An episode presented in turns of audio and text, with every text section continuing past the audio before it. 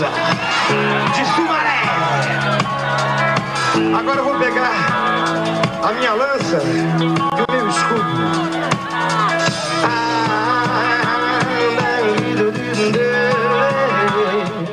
O ano de 1987 parecia ser bastante promissor para Cazuza, que se mostrava extremamente empolgado depois do sucesso dos seus primeiros discos e show solo no ano anterior. Pouco tempo depois da sua estreia sem os amigos do Barão Vermelho, a gravadora Som Livre decidiu encerrar o seu cast de artistas e ficar apenas com as trilhas sonoras de novelas e sua nova mina de ouro, Xuxa, que em 1986 vendeu 2 milhões de cópias em pouco tempo com seu primeiro show da Xuxa. Cazuza recebeu propostas de várias gravadoras, dizia que estava em leilão e analisou com o pai, João Araújo, qual dava as melhores condições de trabalho. Optaram pela gravadora Polygram, onde Cazuza lançou em março de 1987 o disco Só Se For a Dois, que trouxe o sucesso Solidão Que Nada e O Nosso Amor A Gente Inventa. O teu amor é uma mentira que a minha vaidade quer. E o meu poesias de cego, você não pode ver. Cazuza investiu muito dinheiro no show de lançamento do disco. O custo de produção era alto e o valor cobrado de ingressos não cobriria o investimento, já que a plateia do Teatro Ipanema era pequena, mas Cazuza queria algo grandioso. Um mês antes da estreia do show, Cazuza reclamou aos pais que não estava se sentindo muito bem. Fez uma consulta com o Dr. Abdon Issa, que pediu exames e que Cazuza maneirasse na boemia, o que não aconteceu, claro, com o cantor dizendo que era uma virose boba da qual se curaria logo. Faltando alguns dias para a estreia do show, Lucinha Araújo, mãe do Cazuza, recebeu um telefonema do médico dizendo que precisava falar com ela e com João. Os exames estavam prontos e o assunto era sério e grave.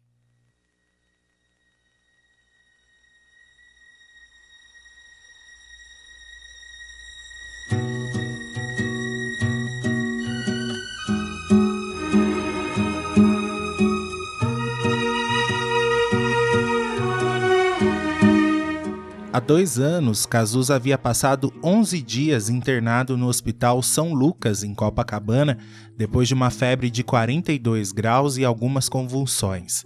Havia acabado de sair do Barão Vermelho. O diagnóstico? Uma infecção bacteriana nos pulmões. Cazuza pediu nessa época que lhe fizesse um teste para detectar o vírus HIV. O resultado deu negativo, mas mostrou que o cantor já se preocupava com essa possibilidade. Segundo Lucinha, foi a primeira vez que a palavra AIDS foi pronunciada entre eles. Esse fantasma voltaria a assombrá-los em 1987.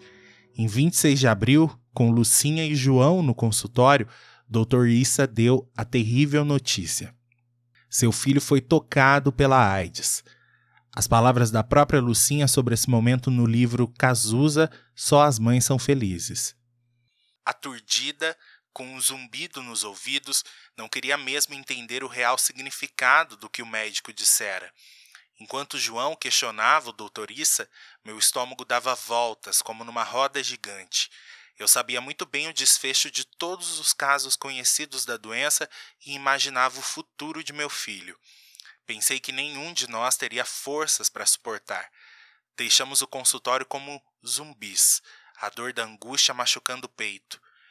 Aos 30 anos de casamento, um casal com um filho único e especial diante da possibilidade de perdê-lo. Nunca aceitamos a ideia da fatalidade e lutamos até o fim na esperança de que nosso filho sobrevivesse. Pedimos ao Dr. Issa que desse ele mesmo a notícia a Cazuza, pois meu filho não perdoaria jamais por ter nos contado antes. Ezequiel soube por nós e lhe pedimos para acompanhar Cazuza ao consultório, para estar ao seu lado no momento da revelação. Aos gurus da Índia, aos judeus da Palestina, aos índios da América Latina e aos brancos da África, do Sul qual é a cor do amor. O meu sangue é negro, branco, amarelo e vermelho. Três dias depois, em 29 de abril, entre um ensaio e outro do show Só Se For a Dois, Ezequiel Neves, produtor e grande amigo de Cazuza desde os tempos de Barão, o acompanhou até o consultório, onde o médico comunicou o diagnóstico para Cazuza.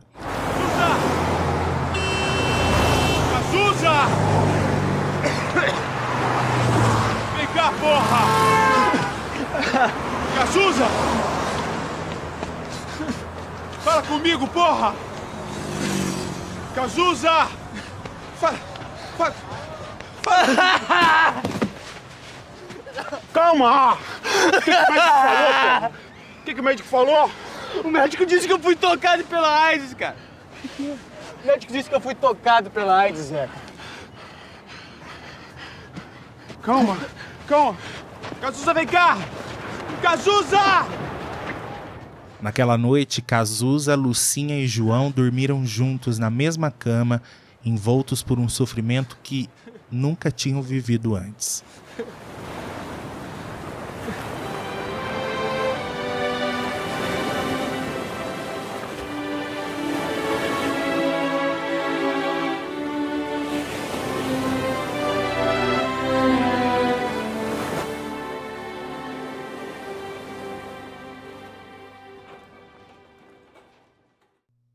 Depois da turnê do show Só Se Fora Dois, no fim de maio de 1987, Cazuza, acompanhado de Ezequiel e dos pais, embarcou para Boston, nos Estados Unidos, para se consultar num centro médico indicado pelo Dr. Issa, onde as pesquisas sobre o vírus HIV estavam mais adiantadas.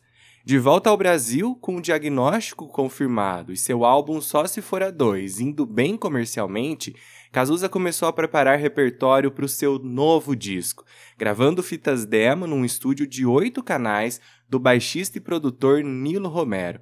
As gravações estavam previstas para começar no dia 15 de outubro de 1987, mas no começo daquele mês, Cazuza foi acometido por uma forte gripe. A febre subiu mais uma vez e ele foi internado de novo na Clínica São Vicente, onde passou a tomar antibióticos fortíssimos para controlar a infecção. Foram 18 dias de internação, quando Cazuza e Frejá que a essa altura já tinha feito as pazes com o parceiro depois do rompimento com o Barão Vermelho, trabalhavam todas as tardes na composição de uma nova canção. Lucinha conta. Sentavam-se na varanda, onde Cazuza gostava de tomar sol, banhos de mangueira e cantar, talvez inspirado pelo incômodo que sentia a cada vez que um conhecido lhe abraçava forte e sussurrava em seu ouvido força, ou pelos olhares consternados que passou a detectar em várias pessoas, Cazuza tem escrito a letra de Blues da Piedade. Ele cantou a música para mim e Zeca, e também para sua vizinha de quarto, uma senhora bem velhinha que só apareceu no final, para aplaudir e confessar que havia adorado a canção.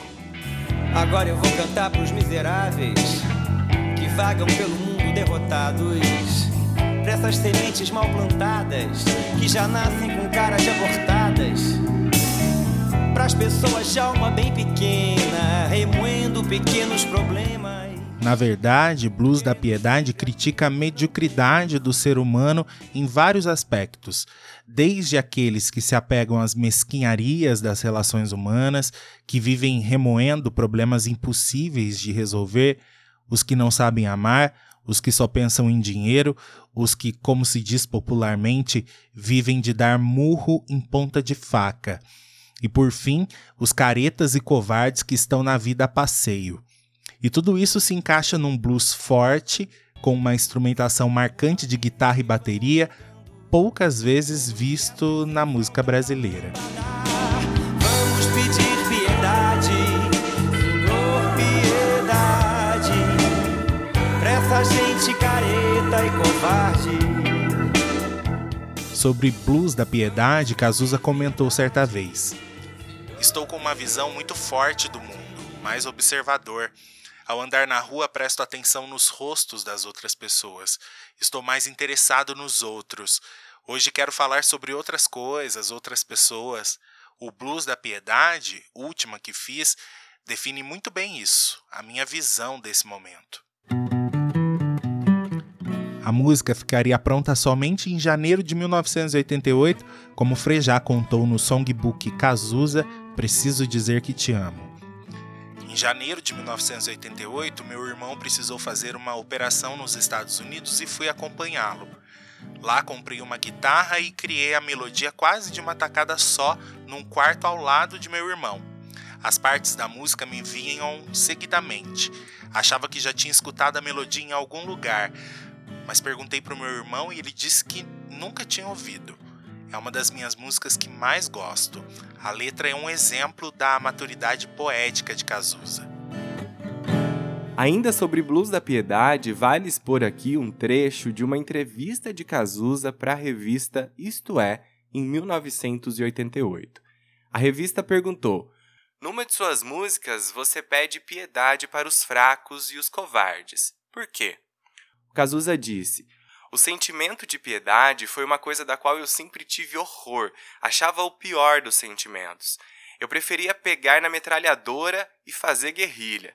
Mas de um ano e meio para cá, descobri que a piedade, antes de ser essa coisa meio cristã, é um elemento importante. Você pode entender as fraquezas das pessoas ainda mais em meio a situação como a de agora. O princípio de tudo é você aceitar as pessoas como elas são. Depois você critica, depois xinga, mas é uma coisa de não ter mágoa, sabe? Tem de ser piedade como coisa maior, como compaixão, perdão, do que eu também falo na música. É uma outra questão. Não sei se devemos sempre perdoar. Quero cantar só para as pessoas fracas que estão no mundo e perderam a viagem. Quero cantar os blues com o pastor e o bumbo na praça. Vamos pedir piedade, pois há um incêndio sob a chuva rala. Esgotados os esforços dos médicos para fazer a febre de Cazuza baixar, foi recomendado que ele fosse urgentemente de volta ao hospital em Boston, onde poderia receber um tratamento mais adequado. Cazuza voltou ao New England Medical Center no final de outubro. Ficou 11 dias no CTI e serviu de cobaia de novos medicamentos que, naquele momento, salvaram a sua vida. Um deles, o AZT.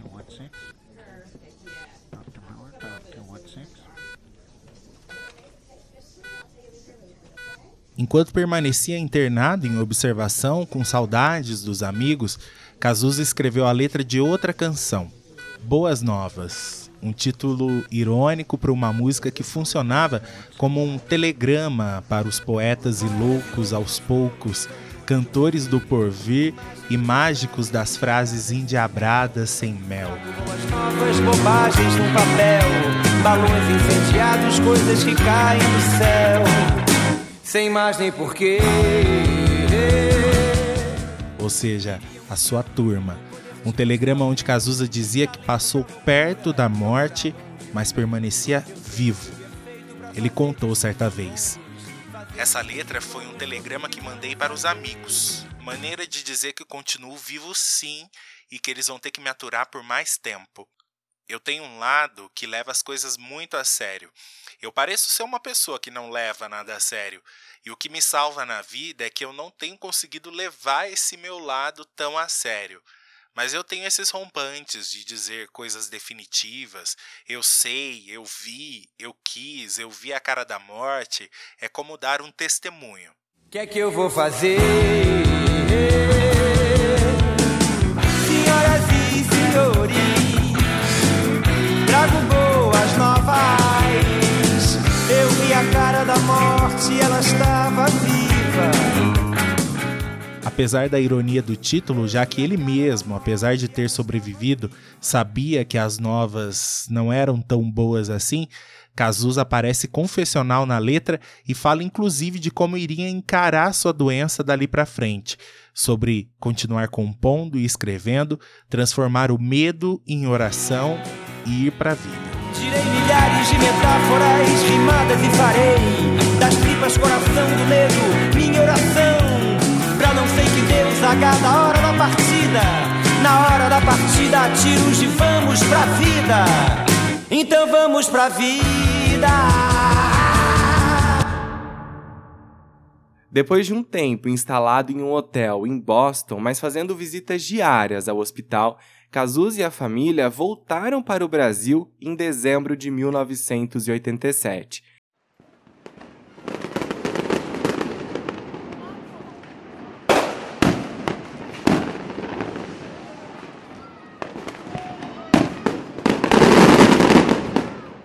No Réveillon daquele ano, ele estava cheio de energia para encarar o ano que iria consagrar a sua carreira para sempre. O uso intensivo do AZT provocou mudanças na aparência de Cazuza, como os cabelos, por exemplo, que ficaram mais lisos e finos. Desde as suas primeiras internações, a imprensa já especulava sobre o seu estado de saúde, mas ele ainda não se sentia preparado para revelar que era portador do HIV.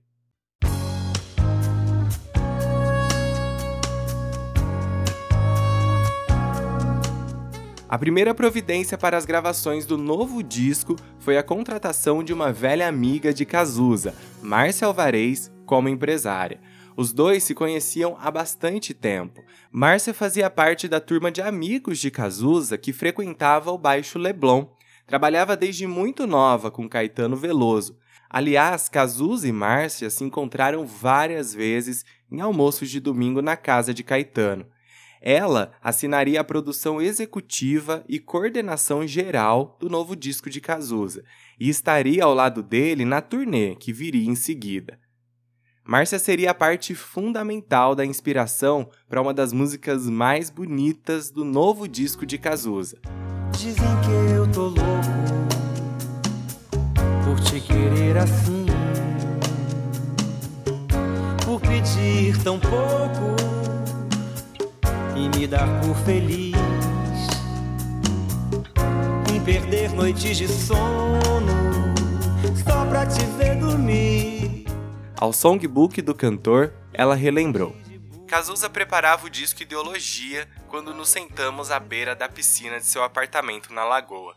Estávamos sós naquele fim de tarde e partilhava com ele meu sofrimento por ter tido conhecimento de alguns fatos envolvendo a pessoa que eu amava e ficamos conversando sobre como era esse amor que eu sentia, que de noite não conseguia dormir, excitada, louca pela pessoa amada, olhando para ela em seu sono profundo.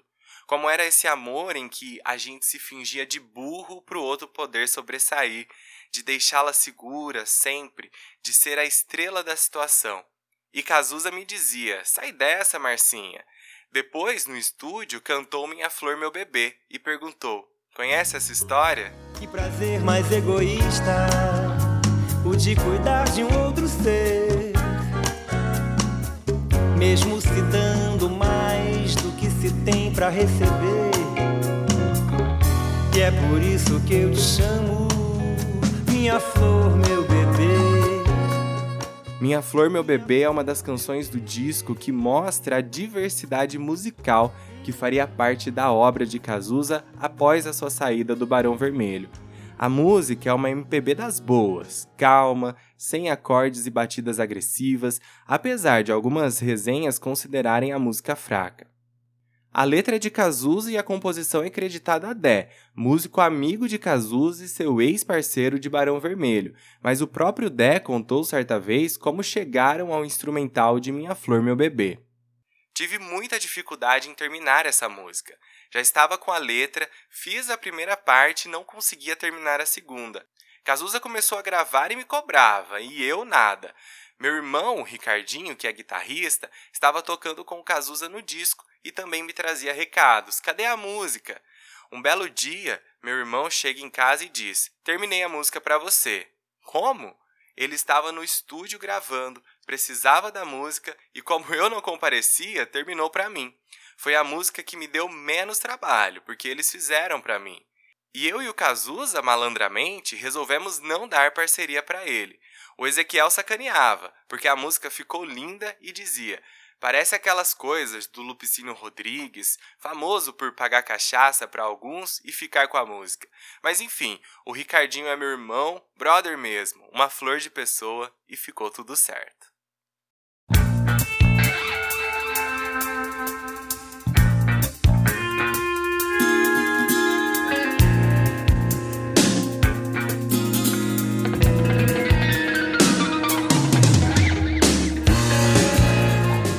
Sobre a retomada de Cazuza no trabalho, Lucinha relembra.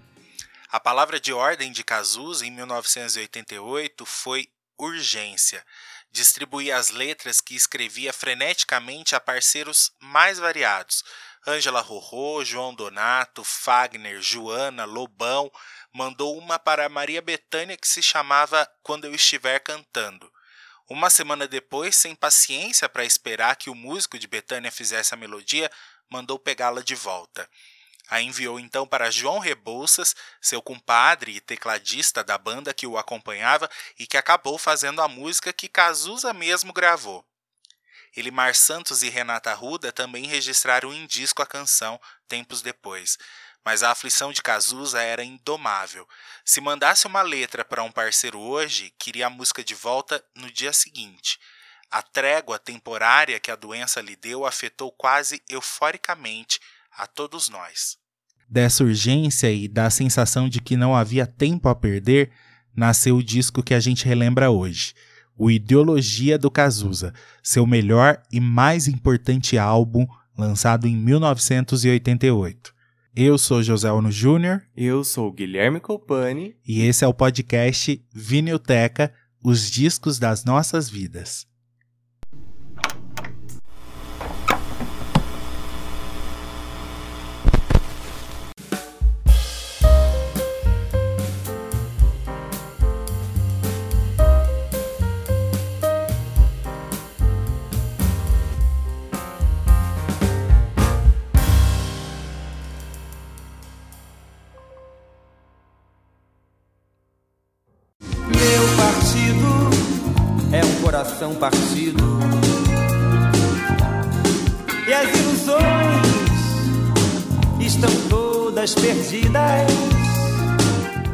O disco Ideologia do Cazuza foi gravado entre janeiro e fevereiro de 1988 nos estúdios da Poligram.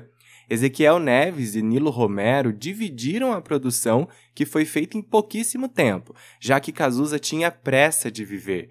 Já havia datas para o lançamento e para uma turnê, e com isso os prazos foram apertados.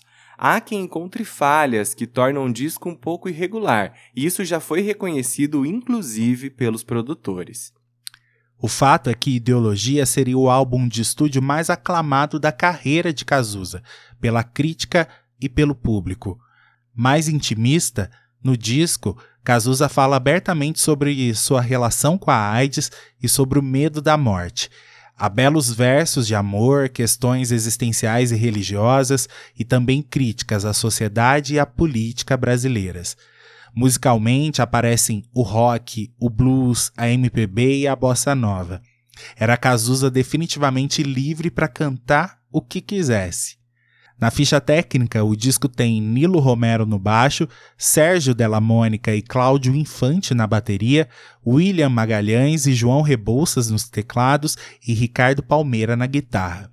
Sobre o disco, Cazuza declarou: esse disco era para ser gravado no dia 15 de outubro, mas aí eu tive uma ziquezira, fui internado nos Estados Unidos e só voltei em dezembro.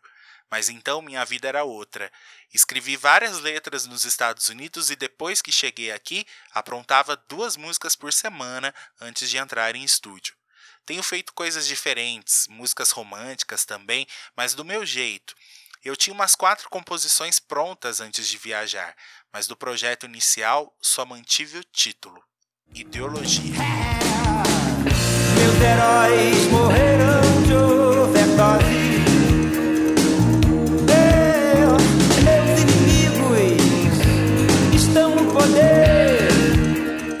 A faixa título Ideologia foi feita em meados de 1987, entre abril e junho, e trazia um resumo de tudo o que acontecia na vida de Cazuza e na sua visão de futuro, de Brasil e da condição da sua própria doença.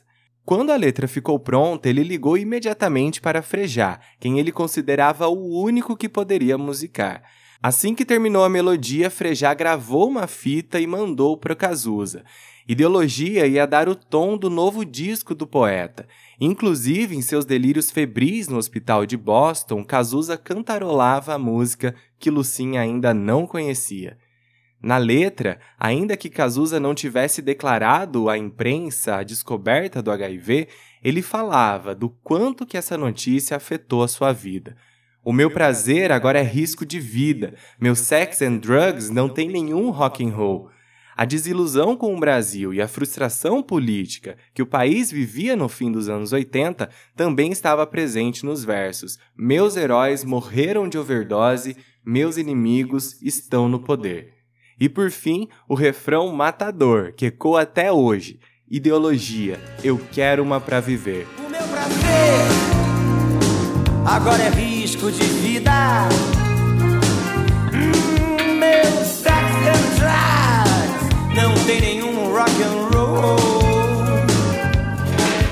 Vou pagar a conta do analista pra nunca mais ter que saber quem eu sou. Ah, saber quem eu sou. Sobre a música, Cazuza falou em entrevista. Eu, quando fiz a música Ideologia, nem sabia o que queria dizer ideologia. Fui ver no dicionário. Lá estava escrito que indicava correntes de pensamentos iguais e tal. A música Ideologia, por sua vez, é muito pessimista, porque na verdade é a história da minha geração, de 30 anos, que viveu o vazio todo. É meio amarga porque a gente achava que ia mudar o mundo mesmo, e o Brasil está igual. A sociedade está igual. Bateu uma enorme frustração. Nos conceitos sobre sexo, comportamento, virou alguma coisa, mas deixamos muito pelo caminho. Sabe, aquele garoto que ia mudar o mundo frequenta agora as festas do Grand Mondé. A minha turma de 15, 16, 17 tá de terno, trabalhando com o pai. A letra reclama disso. A gente batalhou tanto. E agora? Onde chegamos? Nossa geração ficou em que pé? Meus inimigos estão no poder. Ideologia,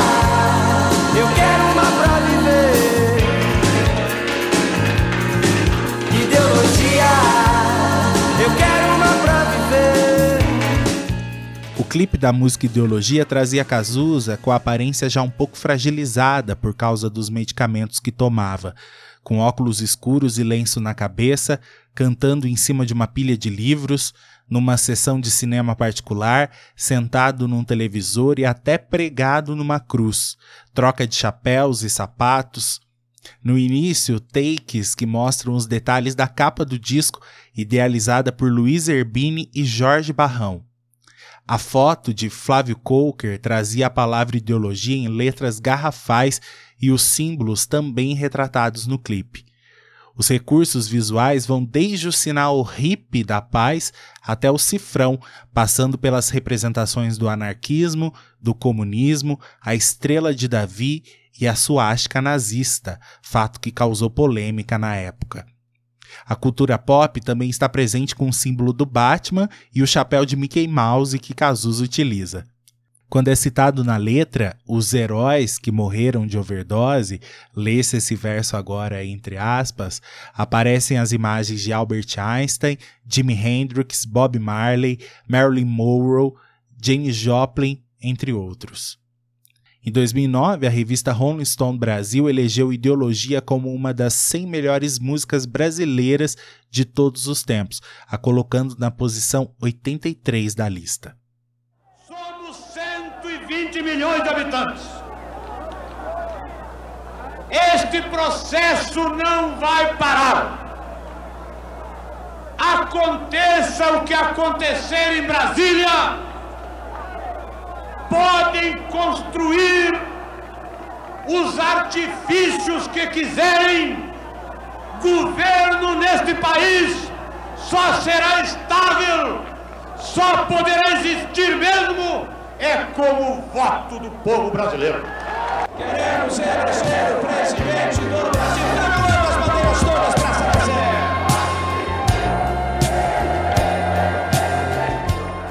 Fim da ditadura militar, depois de mais de 20 anos, foi um sopro de esperança, principalmente para a geração de Cazuza. Era a volta da liberdade de expressão, o fim da violência do regime e a possibilidade de participação do povo na escolha de seus governantes. Mas no fim dos anos 80, o Brasil vivia o governo Sarney, mergulhado numa crise socioeconômica, com inflação nas alturas, planos econômicos desastrosos e a imagem de um novo país bem distante de todos.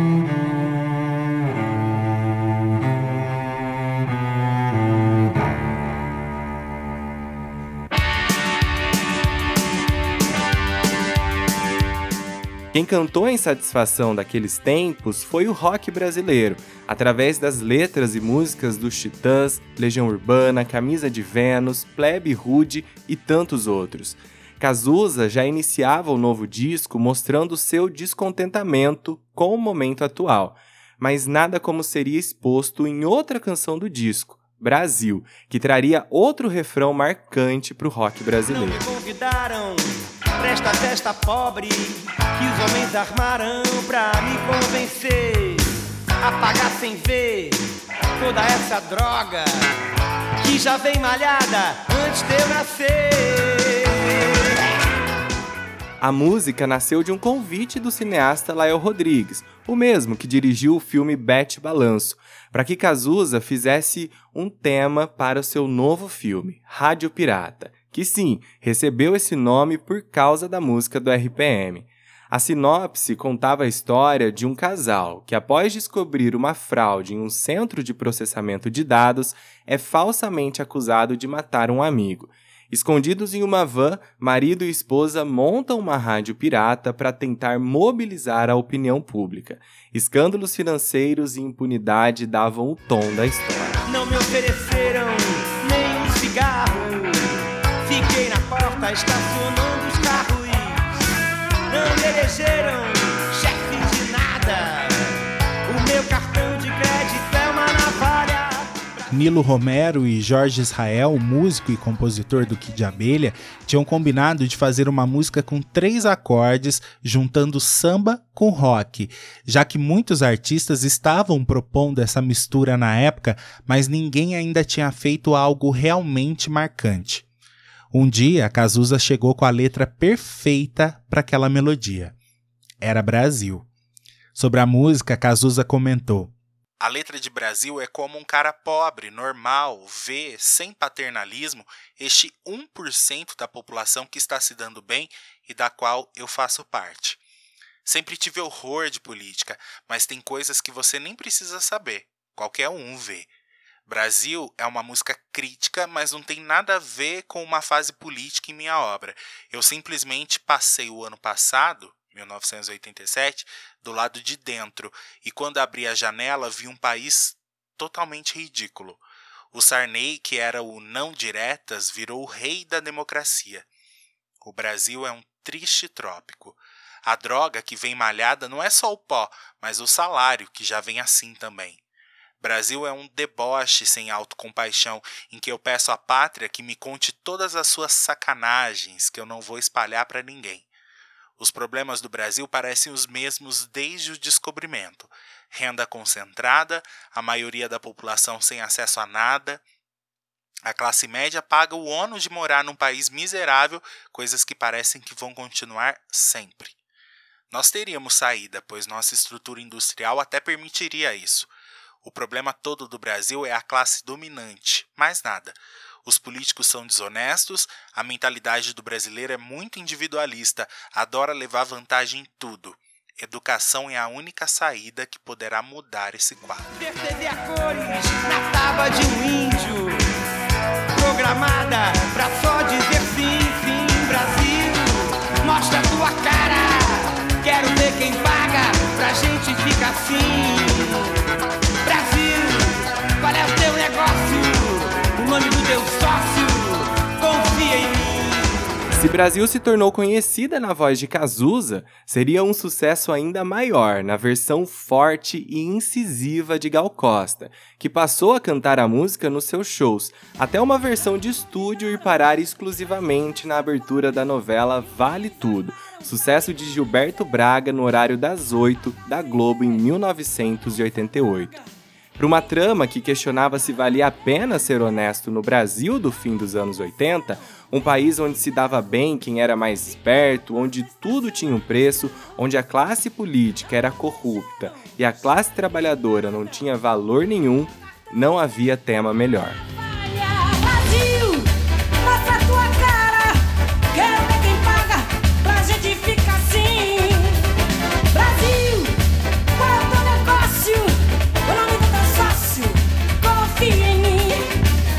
Vale Tudo foi um sucesso de audiência e se tornou uma das melhores novelas da história da nossa teledramaturgia.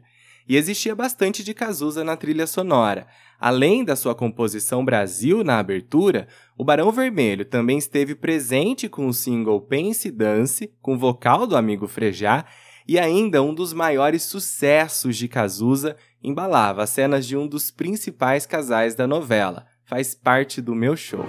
Te pego na escola e encho a tua bola com todo o meu amor. Te levo pra festa e testo teu sexo com ar de professor. Faço promessas malucas tão curtas quanto um sonho bom. Se eu te escondo a verdade, baby, é pra te proteger da solidão.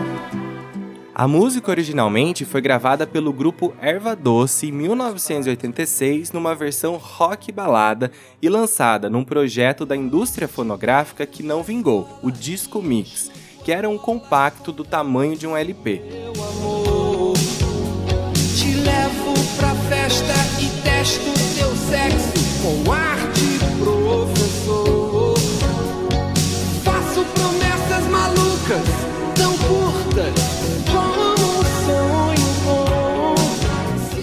a música teve pouquíssima repercussão.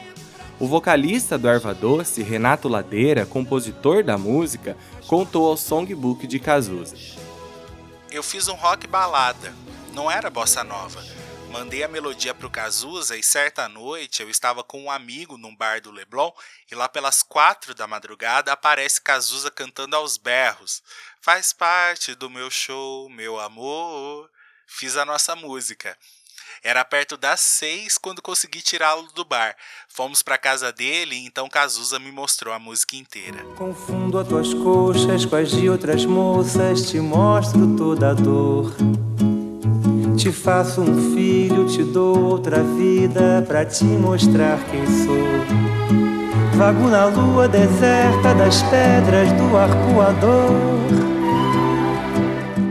O arranjo seria cheio de guitarras, mas de última hora, Cazuza e Walter Branco, que foi convidado a trabalhar nessa faixa, resolveram criar uma bossa nova, com um lindo arranjo de cordas e um violão à la João Gilberto. A bossa nova faz parte do meu show, canto com a voz de criança que jamais imaginei fazer, uma coisa bonita que passou por muitos ídolos do meu passado. Passou pelo João Gilberto. Eu gosto de tudo do Berro, da Jane Joplin, a Mercedes Sosa, da Alva de Oliveira. Acho isso saudável para um artista. Em matéria de música, eu não sou nada radical. Mas foi com o rock que eu encontrei a minha tribo. De repente fumei baseado, saí na rua e vi uma porção de gente igual a mim. Soltei pipa e joguei bola ao som do rock. Era liberdade, da mesma forma que o jazz foi para a geração de 40. O que eu estou tentando é juntar no meu trabalho todas as influências que sofri na parte musical. De alguma forma, me considero brega nas coisas que escrevo. Sou cafona e assumo. Gosto de palavras como ingratidão.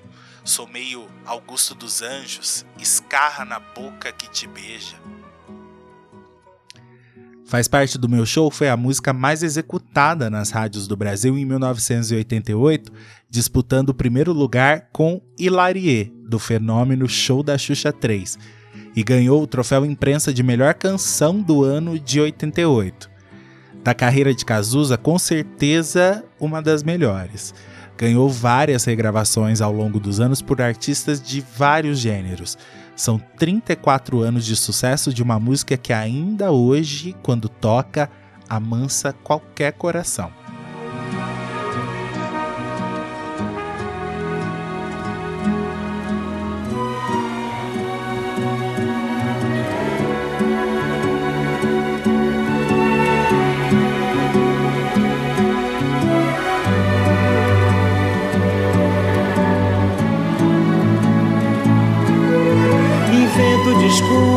Provoco uma briga, digo que não estou. Vivo num clipe sem nexo, um perro retrocesso, meio bossa nova e rock and roll. Faz parte do meu show. Ainda em 1988, Cazuza fez parte de outra trilha de novela da Globo, Fera Radical, trama de Walter Negrão no horário das seis. A escolhida foi Vida Fácil, que aliás Cazuza cantou numa pequena participação que fez na novela. Tchim, a tua cor te agradece. Um brinde, o nosso astro merece. Ao seu fã-clube fiel, dá autógrafo em talão de cheque. Reza a lenda que Vida Fácil foi composta na época de Cazuza no Barão Vermelho.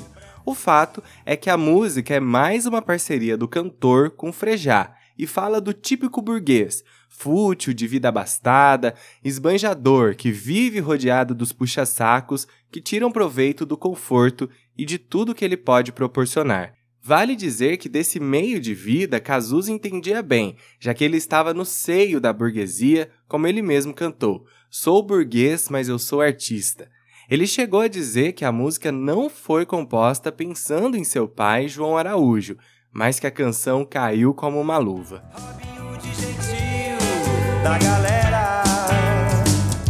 Protetor das artes práticas, valorizando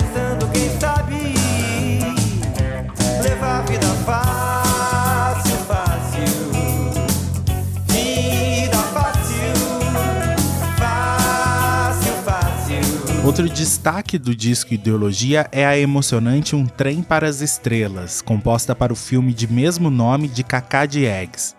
A sinopse contava a história do jovem saxofonista Vinícius, interpretado por Guilherme Fontes, que passa por diversas experiências pelas ruas do Rio de Janeiro enquanto procura sua namorada desaparecida após uma noite de amor.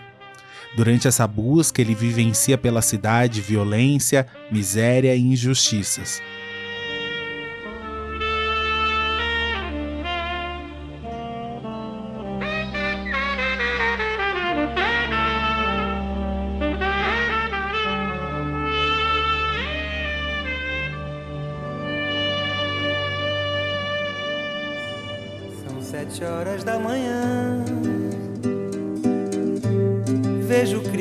Da janela. O sol já apagou sua luz. E o povo lá embaixo espera. Nas filas dos pontos de ônibus. Procurando aonde ir. Cazuza falou sobre a música. É a história de um garoto, um músico, mas o filme fala também do Brasil. Esse menino consegue um emprego em minha banda e eu apareço no filme como Cazuza. Canto uma música que esse menino toca. Para mim, trabalhar com o Gil foi o maior barato, o maior orgulho. Fiquei me sentindo tão importante. Nunca pensei que o Gil fosse tão profissional. Ele te ensina sem falar nada. É um cara fantástico, sem estrelismo. Foi um encontro muito bonito. Nos cinemas de todo o país, o novo filme de Cacá Diegues, Um Trem para as Estrelas. E eu tô aqui especialmente para apresentar a música tema de autoria do nosso roqueiro mais blues e ator do filme, Cazuza, e de um gênio que dispensa comentários, Gilberto Gil. A gente vai ver agora Gil e Cazuza juntos no musical dirigido por Inácio Coqueiro, Um Trem para as Estrelas. Eu vou forrar, eu vou forrar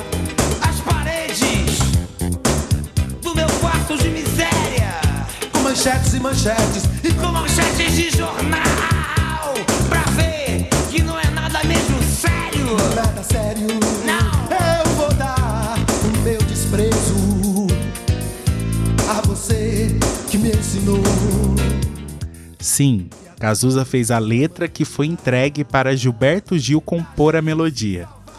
Existe uma versão mais agitada com o vocal dos dois que entrou para a trilha do filme e uma versão somente com Cazuza, mais lenta, acústica e melancólica que entrou para o Ideologia. O tema, mais uma vez, é o Brasil. Na verdade, o brasileiro que chega a duvidar da própria fé por causa da condição em que se encontrava no fim dos anos 80, escravo de um sistema que só beneficia os ricos. Um dos mais belos registros do disco. Num trem pras estrelas, depois dos navios negreiros, outras correntezas. Num trem pras estrelas, depois dos navios negreiros, outras correntezas. Ah, ah, Outra parceria de Cazuza no disco é com Rich, que a essa altura já era conhecido no Brasil inteiro por causa dos hits do seu disco Voo de Coração de 1983. A música Guerra Civil já havia sido gravada por Rich no seu álbum Loucura e Mágica de 87, com algumas alterações, já que Rich não teria ficado à vontade para cantar certos versos que só cabiam na boca de Cazuza. Ser. E dentro do teu corpo tento te conhecer. Mas sempre há um lugar onde você não está. Tem sempre um lugar onde você não está. No Ideologia, a música aparece na íntegra, tal qual como foi escrita por Cazuza. A letra fala de um homem perdido no meio da noite, depois de ter vivido um amor que hoje é só lembranças e assombros. A guerra civil, neste caso, é a do ser. Nessa música, assim como em Blues da Piedade, a cantora Sandra de Sá participa nos backing vocals. Freiras lésbicas, assassinas, fadas sensuais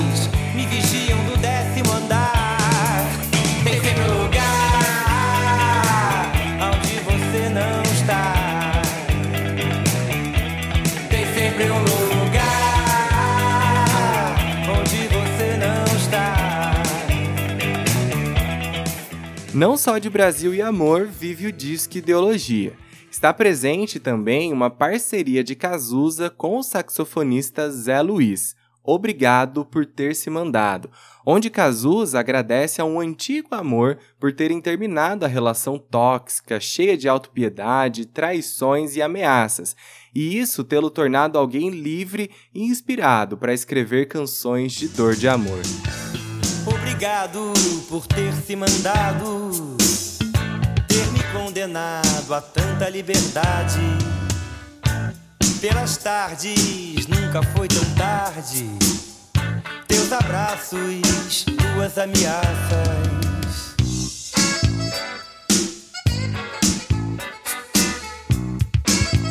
Completando o disco, duas composições solo de Cazuza. A terceira do lado A, O Assassinato da Flor. O próprio compositor definiu a canção. Todo mundo pega uma flor por amor, mas você vê que quando você pega uma flor, ela grita, sai sangue dela. É uma prova de amor. Então eu quis brincar com essa ideia. Você mata uma flor quando a colhe, mas você a está colhendo para dá-la à pessoa que ama. Esta letra é fruto de uma fase de maior reclusão minha. Eu fiquei meio na janela, observando o mundo, escondido na minha casa, com menos amigos, apenas os mais chegados. E aí começaram a pintar umas ideias de letras. Estou mais solto para escrever. Crio a partir do que pinta na minha cabeça. De manhã cedinho o sangue escorre. Foi por amor. E o homem bom pratica o ato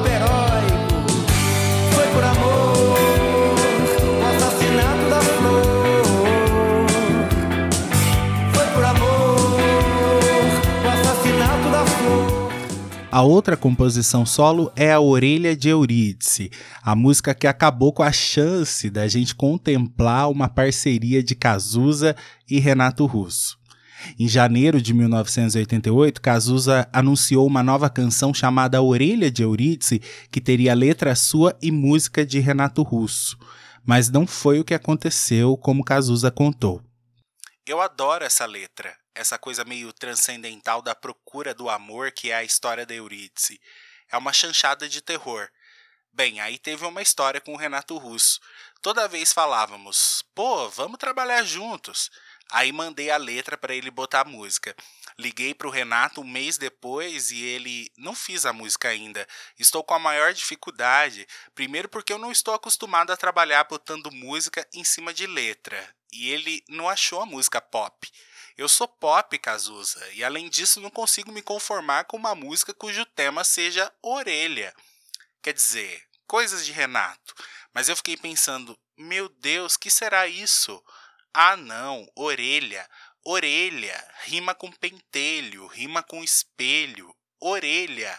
E aí comecei a gritar: orelha, acho interessante uma música chamar Orelha. Eu tenho mania de orelha. Você na multidão, você é diferente. As suas mãos me acenam, não parecem ter morrido. Cheias de presentes, caixas coloridas.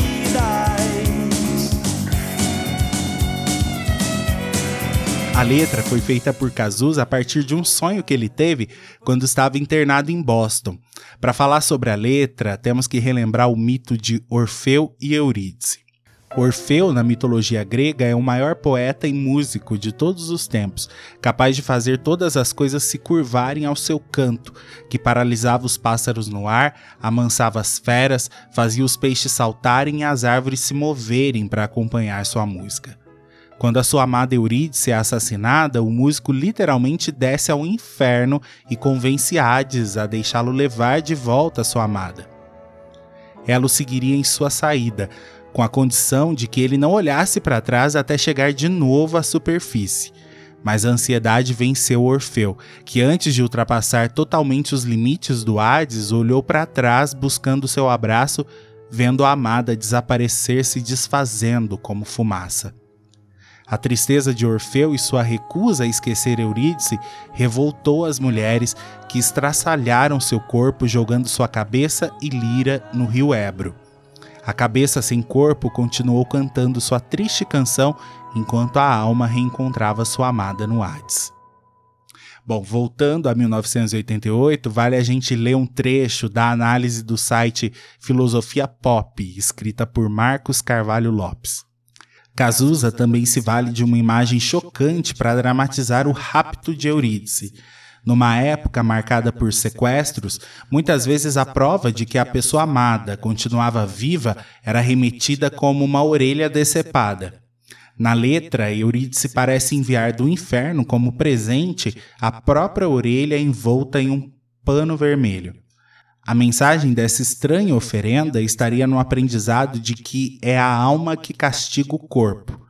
Em verdade, numa versão inicial da letra, a orelha seria um pedido para que o amado vá ao inferno, me resgate. É meio profundo, meio viajado, mas faz todo sentido. Você voltou para me ajudar e eu fico mais feliz. Mas ainda não estamos salvos, o ar está pesado. Não é só a cicatriz que identifica o ser amado. Temos que ter ideias juntos. Temos que achar uma maneira.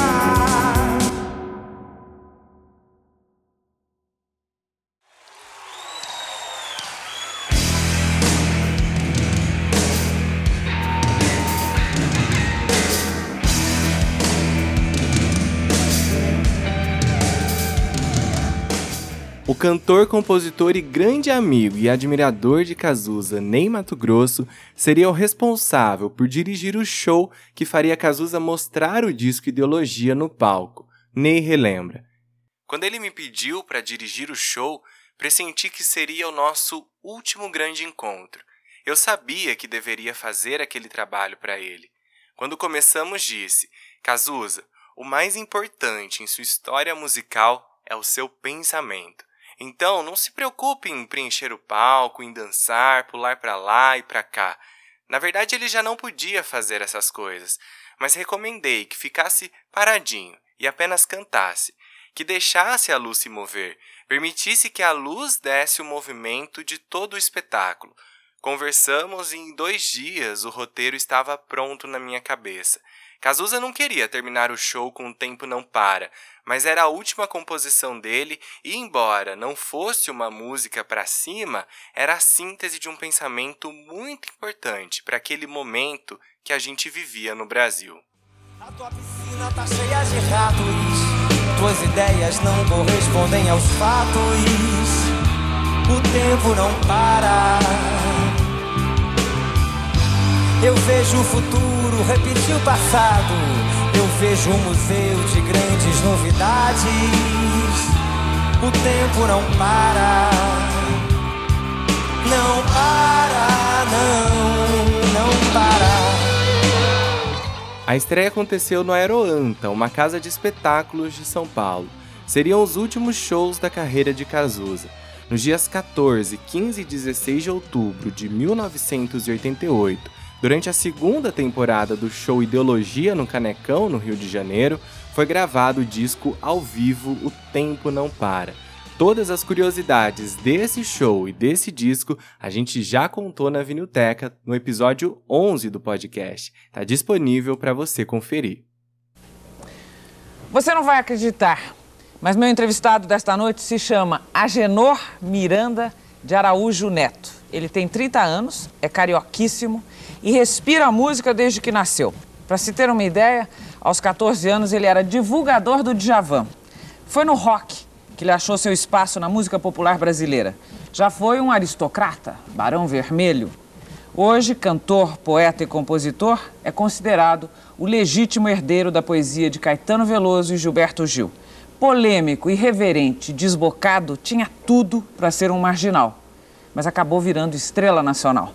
Para falar de tudo aqui com a gente, estamos hoje cara a cara com Cazuza.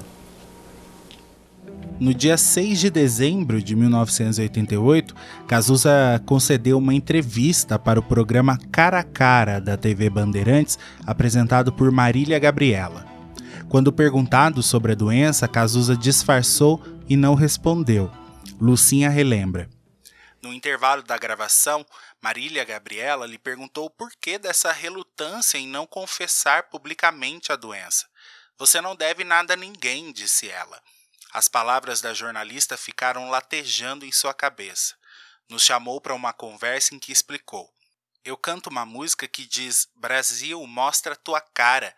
Tenho que mostrar a minha, porque assim não estaria sendo coerente comigo, com as coisas que canto e em que acredito, e muito menos coerente com o meu público entendemos na hora, até mesmo ficamos bastante aliviados por não ter mais que disfarçar a terrível verdade. João disse a Cazuza: Meu filho, tentei proteger você da melhor maneira que eu sabia, mas se o melhor é assumir publicamente a doença, estou do seu lado. Eu também estava.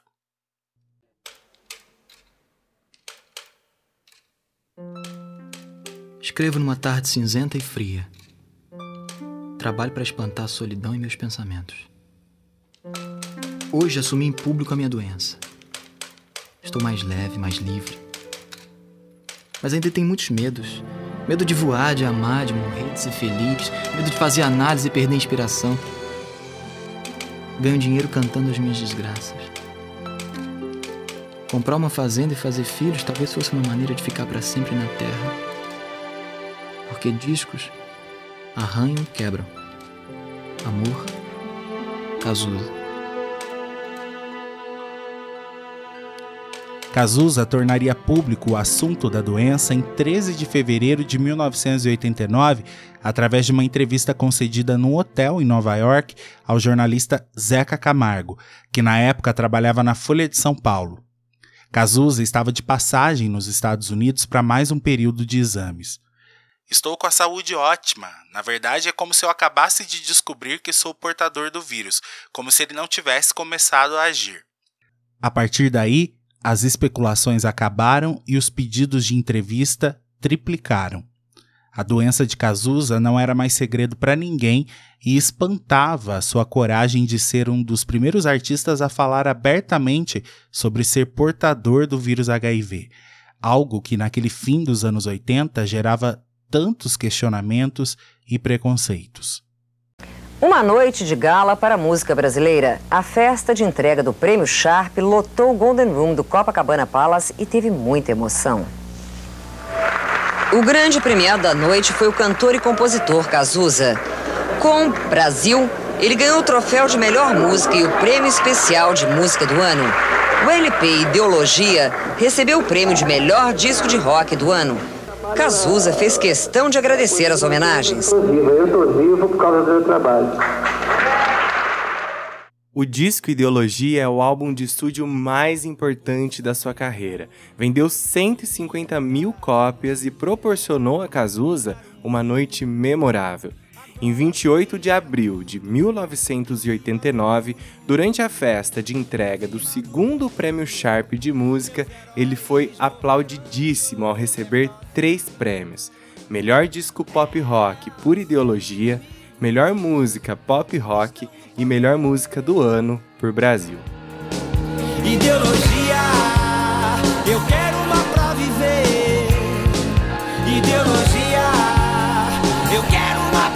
Ideologia,